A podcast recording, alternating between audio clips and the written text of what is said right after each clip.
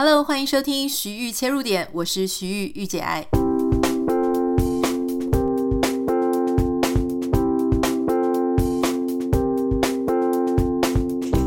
Hello，今天要跟大家分享的是呢，我这几天回到南部我的家乡屏东。如果你不知道的话呢，其实我是从呃从小就在屏东成长，然后一路一直念书，念到十八岁，也就是高中毕业之后，才到台北来念大学。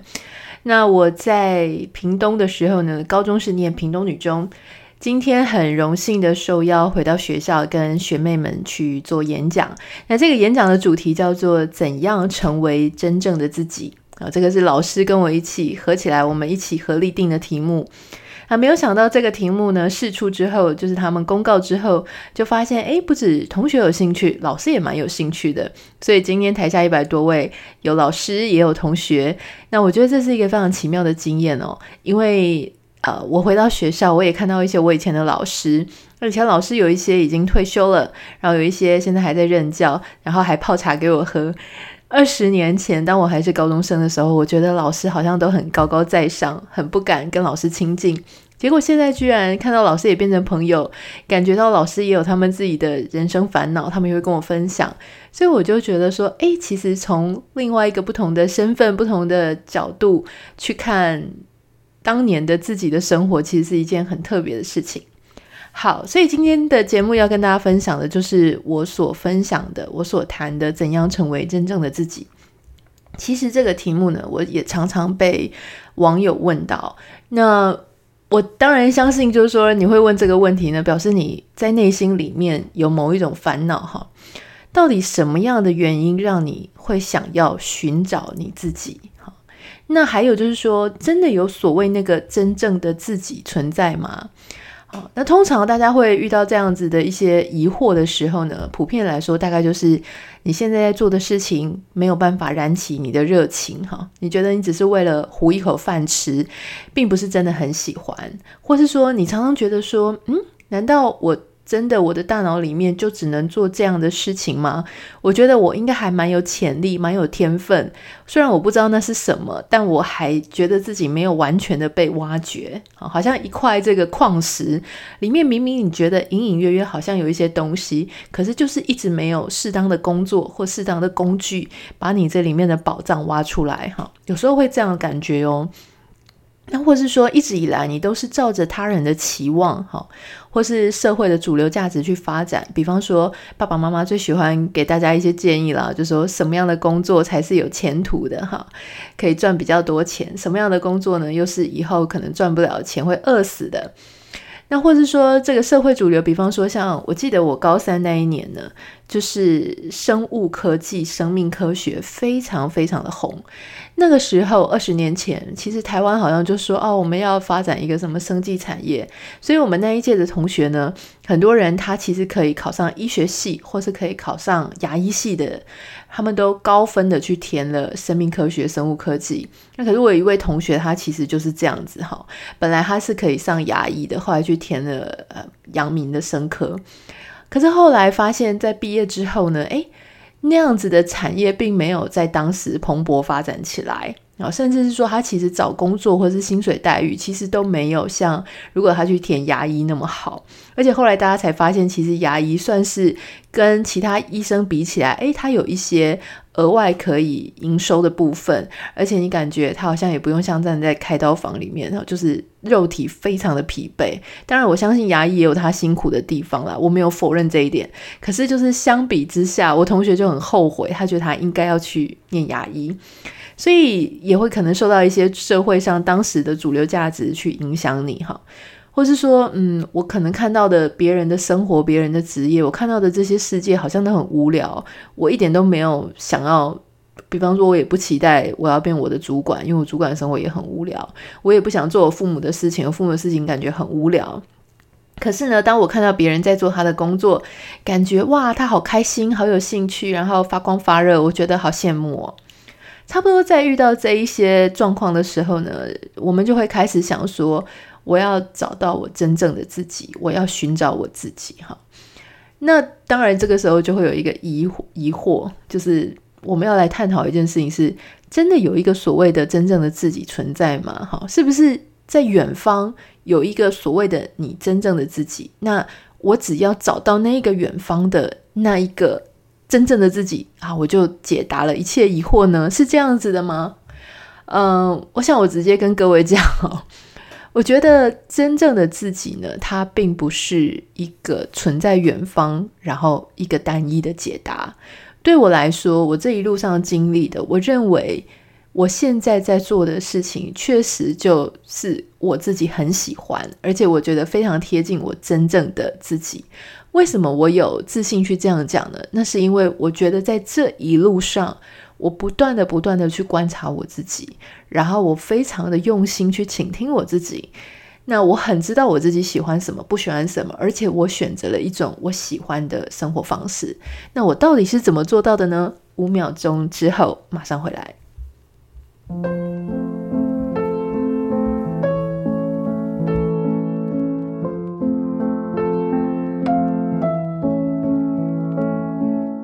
其实，在一开始呢，我想我跟很多人的烦恼是一样的，就是我内心当中有一些我觉得我想要做的事情，比方说，呃，也许以前大家都说我很适合当电视台新闻的女主播，那或是说我很喜欢一些呃学者、专家、女性，那我就会很期待我自己可以变成那些样子哦。可是，在我进入新闻行业，或是我自己在学业学界里面，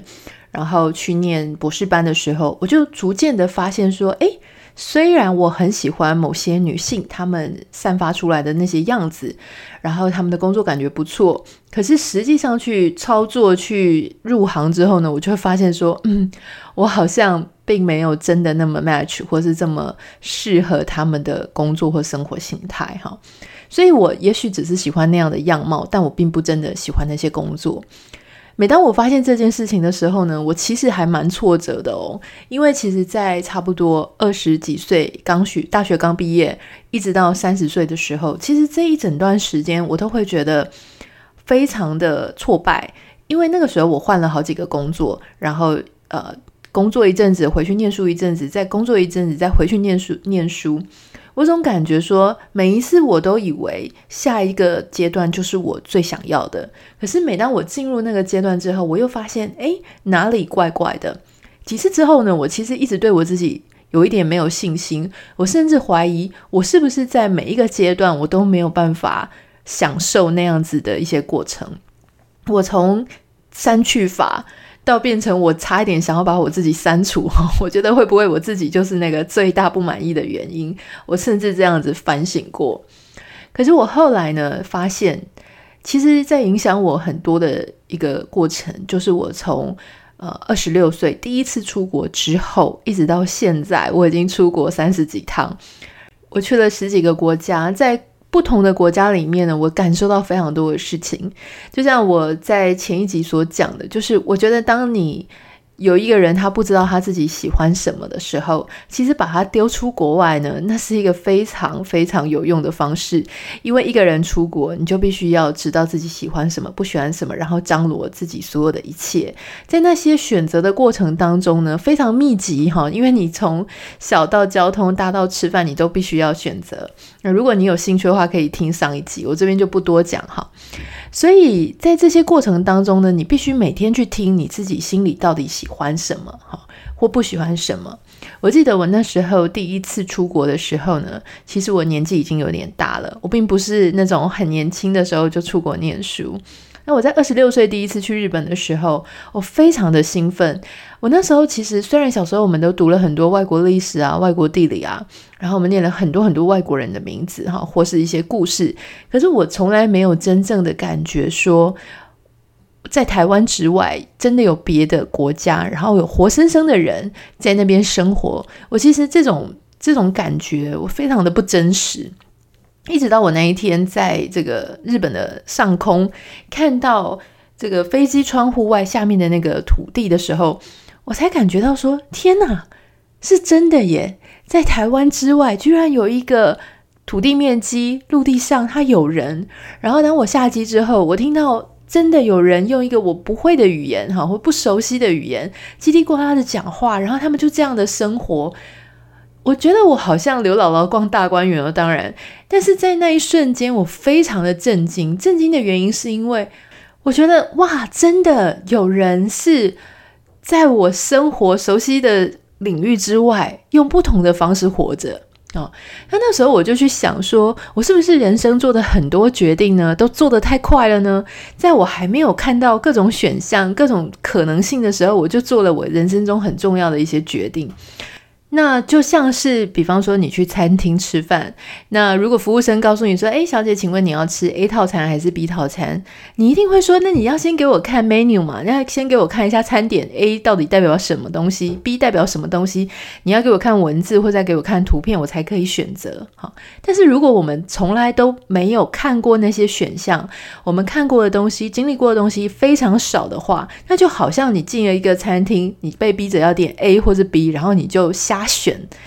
你根本不知道那个 A 或者 B 背后所代表的含义是什么。但我相信绝对不会是只有我一个人，因为从我们这样子求学阶段，我们一直被安排好，就说 OK，你现在念了呃高中，那你可能就要选文理组。文理组他也已经帮你配好了，你不太可能说你念了文组，然后结果你又喜欢其他所谓理组的一些科系哈。所以它有一整套的配套，而且其实我们在求学的过程当中。并没有被鼓励说我们做自主选择，也许现在可能越来越有这样子的一个概念哈，从欧美啊，或是比较先进的一些自主教育学习方式。可是当年二十年前，我们是完全没有被鼓励说要独立思考、自主学习哈，那都是讲表面的，其实他没有让你有独立选择的机会。那在那样的状态下，我们如果没有学习或没有习惯自己做决定，自己去思考每一个决定背后所代表的意义，那你就很难知道说你到底是喜欢什么，不喜欢什么。你的每一个决定，你都是必须要用你日后的人生去负责。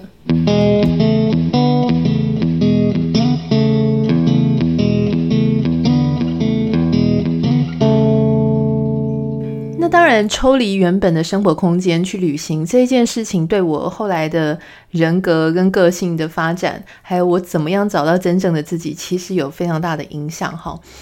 嗯、呃，在我开始出国旅行之后，我就变成一个非常热爱旅行的人。那在每呃，只要是我开始在工作上遇到一些比较压力非常大、沮丧，或是比方说像大家可能想象的出来，我们要跟很多很多的酸民啊，或者是一些恶意的留言。在拼搏，我说的拼搏是我我并不能跟他回嘴，因为我其实呃，我们等于算是剑拔嘛，我很少去跟人家回嘴。但是我我其实当我面对这些事情或者一些批评的时候，我内心还是会累积很多的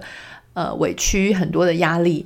那在这样的时候呢，其实我常常就会需要去抽离一下一些时间到国外去。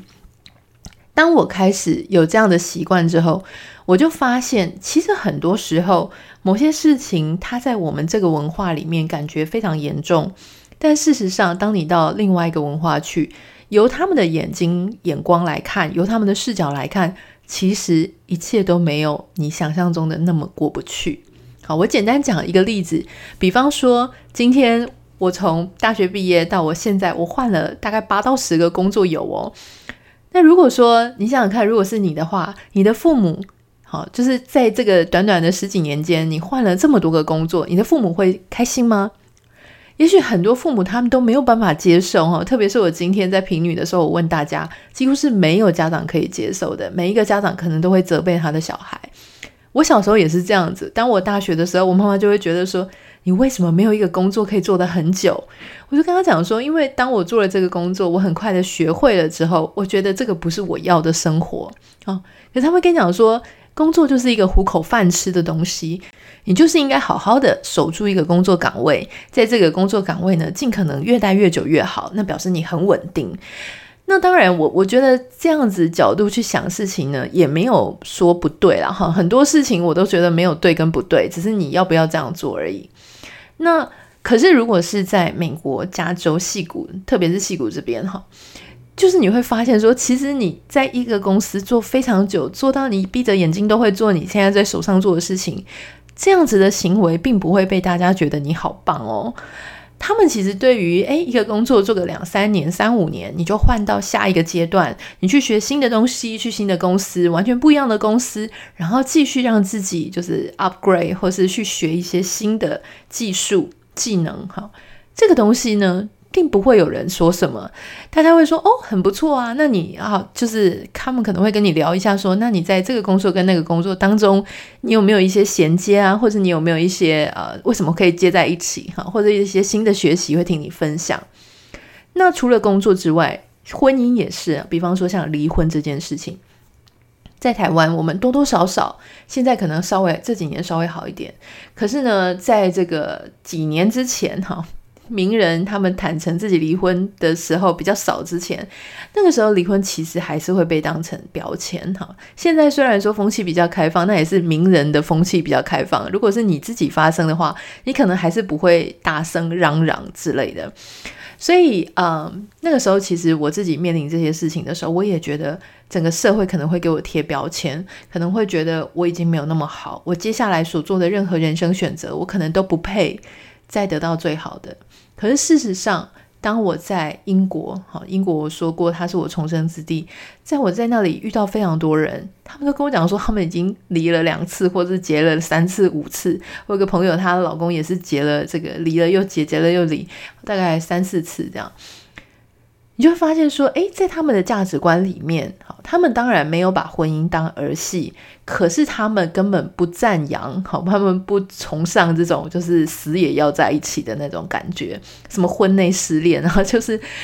你就是没有感觉了，我不再爱你了，我不再像爱人那样子的爱你了，那我们也就也许就可以好好谈，就是和平的分手。而且我要跟各位讲非常夸张的事情，是我有好几个北欧的朋友，他们是可以。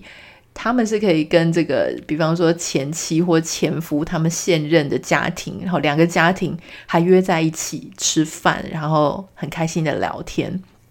因为他们觉得那就是人生当中的一个过程。好，那已经离婚了就离婚了，不会像我们现在。你要知道，我们现在呢，如果说呃稍微对离婚不介意，那已经很不错了。那你休想就说哦，你还可以跟你的前夫，然后他的家人一起约来吃个饭，那你的另外一半一定会非常非常不爽哈。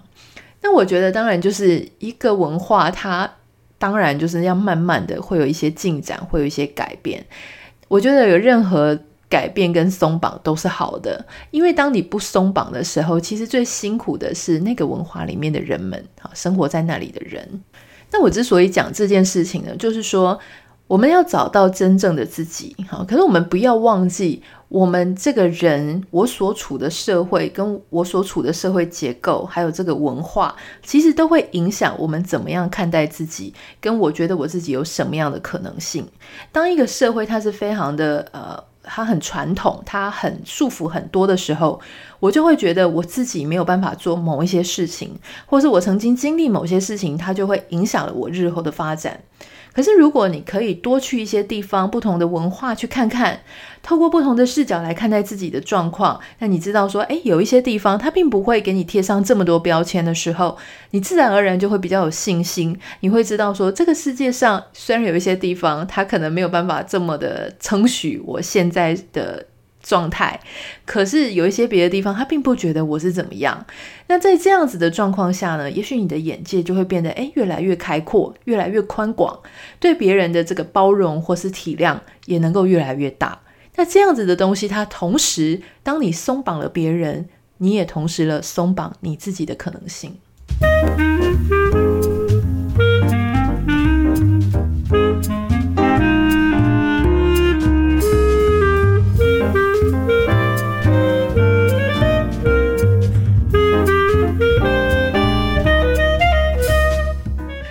那其实我常常会遇到一些状况，是很多人会批评，甚至我其实听过一个非常恶劣的攻击，就是有酸民说，我之所以会成功而会被大家喜欢，就是因为我离过婚。那这个时候你就会觉得很傻眼啊，因为你会觉得说，哈，你们那时候说，呃，离婚是多么多么不好，那你现在又开始讲说，因为他的成功是因为他离婚。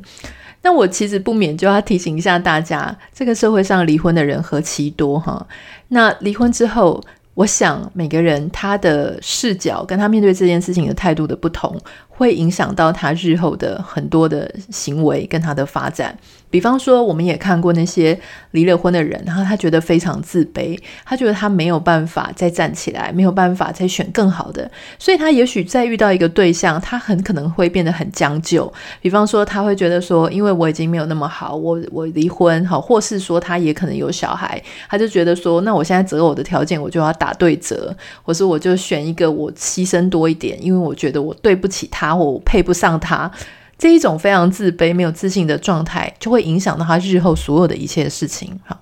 那当然也有像我这样子，就是我对这件事情看的是比较开。哈，虽然我不会一直在媒体上继续说啊，我离婚了怎么样的，因为我觉得其实还是要照顾一下我现在的老公他的心情。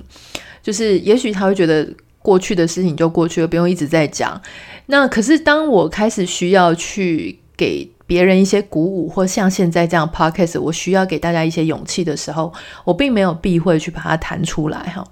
那。像我这样的状况呢，是因为我其实，在英国或在欧美，我其实有很多的朋友，他们也经历相同的事情。那我亲眼看到，就是很多人他的离婚是一种祝福，就让两个彼此没有那么没有办法在一起、没有办法长久的人，让他们彼此自由去找他们比较适合共度一辈子的对象。而那些对象呢，其实，诶，他在这个松绑之后，他确实就可以更加知道他自己想要什么哈。经历过一次的挫败，通常人都会比较知道自己下一个想要找的对象嘛。那所以在这样的状态之下呢，我觉得我就可以比较健康的去面对我自己的生活。我可以不要去将就，因为我觉得，诶，以我的心情来说，我会觉得说，我都已经经历过这件事情，我知道我要什么，不要什么，所以不要想要让我去将就一个我觉得不够好的对象。所以你看哦，同样是离婚这件事情，可是。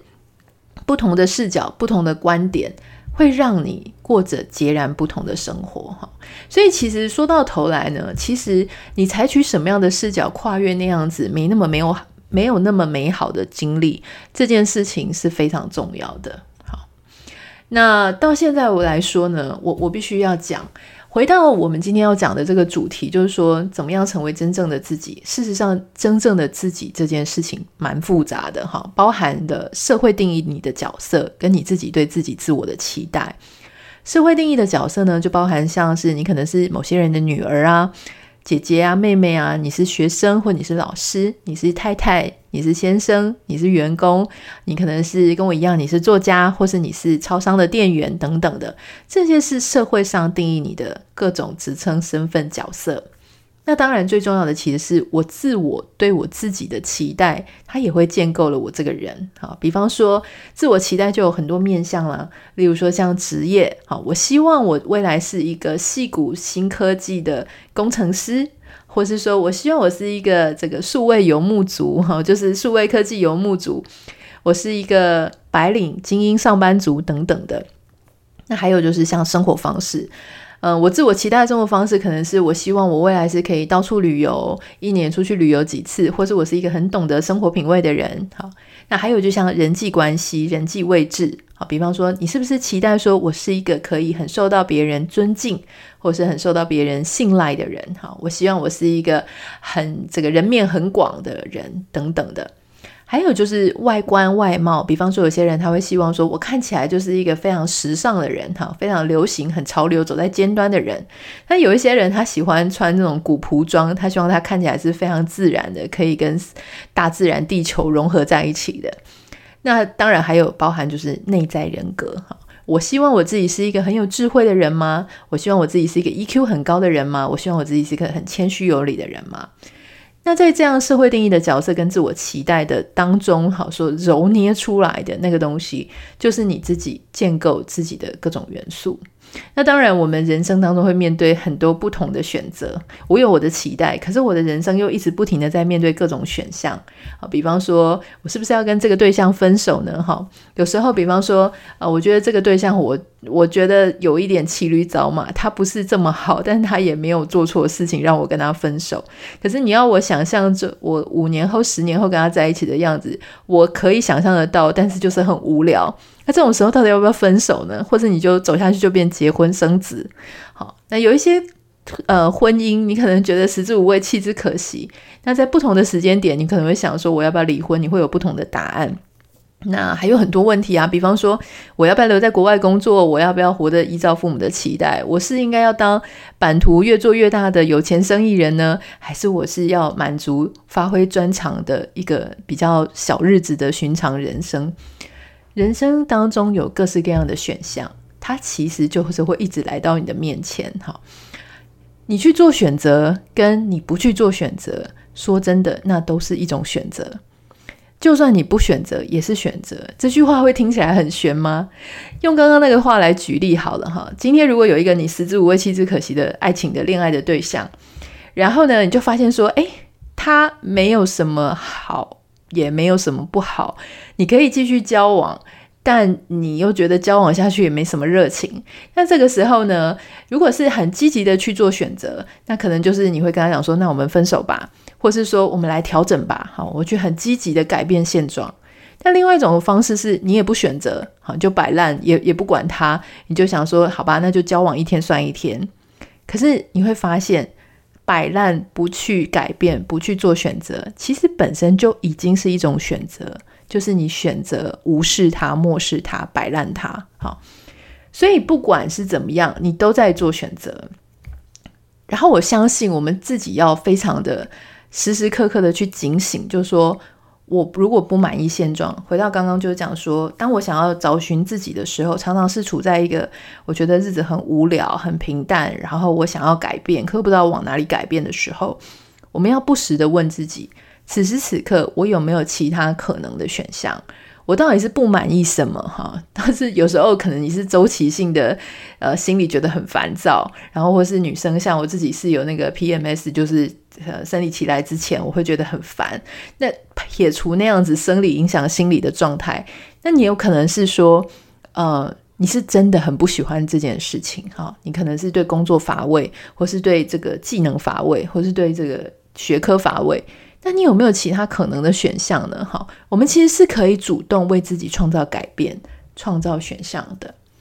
所以讲到最后，其实我要跟各位分享的是，真正的自己，他其实不是去找一个远方的所谓的真正的自己的那个那个东西，而是展现在你所有的生活里面。你应该要去经验、好去体验、去观察自己，跟你自己对话。你到底喜欢什么？不喜欢什么？你愿意把时间投资在哪些事情上？我要跟各位讲哦，就是时间投资在你喜欢的事物上，这件事情是非常重要的事，因为时间的累积会让你成为一个那样的人。如果你想要让自己变成一个学识渊博的人，很有智慧，然后很有分析能力、洞察能力的人，你的时间就要花在不停的去精进自己，去吸收资讯，去看别人的分析，然后产生出自己的观点，不是吗？所以。今天你如果想要成为那样的人，你就要把时间投资在那个上面。如果你只是空想说“我希望变那样的人”，可是你却不愿意付出你的时间，我觉得那就是一个空谈哈。好，所以我想今天的最后呢，我必须要鼓励大家：如果你现在在一个你很不舒服的状态，你觉得那个状态就不是你自己，你想要逃离那样的状态，我要跟各位讲，就是你要就是勇敢的离开它，你会更认识。你自己在这个过程当中，也许这个过程当中呢，你会觉得你自己真的是一个 jerk，就是你真的不是一个啊、像你心中很期待变成那样完美的人哈。比方说，你觉得这件事情我这样做，我感觉是有一点自私，我感觉我是一个我对不起另外一个人，但是我还是想要做这样的决定哈。我想要跟各位讲，你就坦然的面对你自己，没有这么完美，没有这么圣人吧哈。我觉得当你必须要。承认自己没有那么完美，没有那么圣人的时候，你的那个理解力、包容力，你能包容自己，你未来在看别人发生的事情，你就会同等的比较有同理心。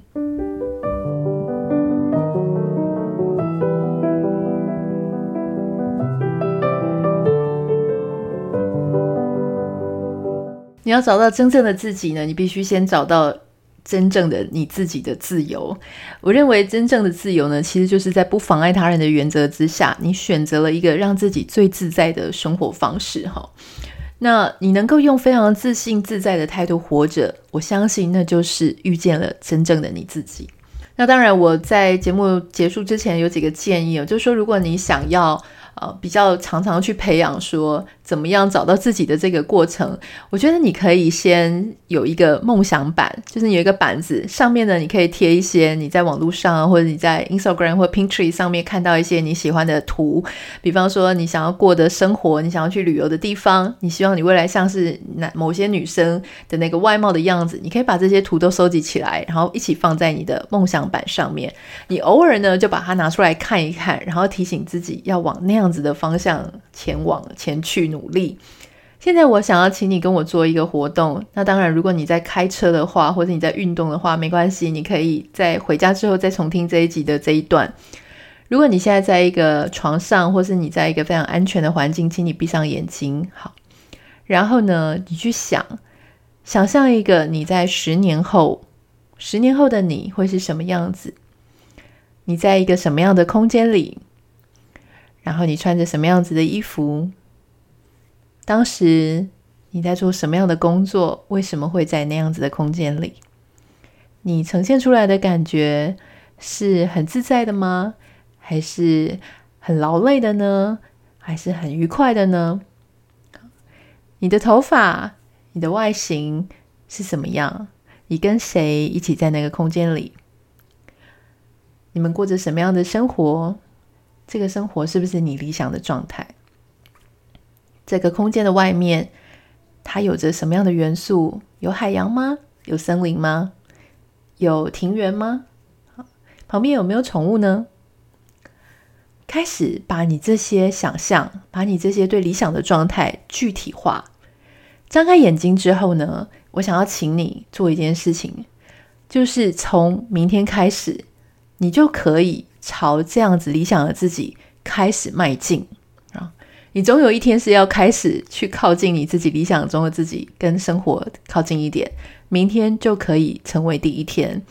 如果在你的想象当中，你是一个非常有智慧、很高 EQ、讲话非常的。呃，很有哲理，然后很有能力的人，你从明天开始就让自己稍微靠近那样子的状态一点点。也许在跟别人谈话的时候，也许在听别人分析的时候，你可以啊更有智慧，更有 EQ，然后不要一下子就那么冲。如果在这个画面里面呢，你是一个非常优雅的人，那你明天开始，你就可以把你那种大剌剌的一些举动呢，稍微修正一点，啊，稍微修得像你想象中理想自己那样一点。每一个理想状态都有一个开始的时候，今天或明天就是你开始的时候。好，那我希望你会喜欢今天的节目。今天的节目呢，是跟你分享我怎么样哦，陆陆续续的去体验很多事情，然后在这一路上的过程当中，我觉得我自己活出来。比较像我自己的一种生活状态跟生活模式，我希望你会喜欢。如果你喜欢的话呢，也不要忘记要订阅我们的频道，或是你可以写信到我的 Instagram 账号跟我分享你的收听心得、你的心情，或是你想要听什么样的主题哈。我的 Instagram 账号是 Anita 点 Writer，A N I T A 点 W R I T E R。那也非常希望你可以到 Apple Podcast 上面帮我们留下五颗星跟你的留言，你的这样子的举动可以让更多人听到我们的节目，然后也许他可以从这个六七十集里面的节目里面去找到他所需要的内容，也许就可以帮助他在生活当中过得开心一点，过得顺利一点。那我们就下次见喽，拜拜。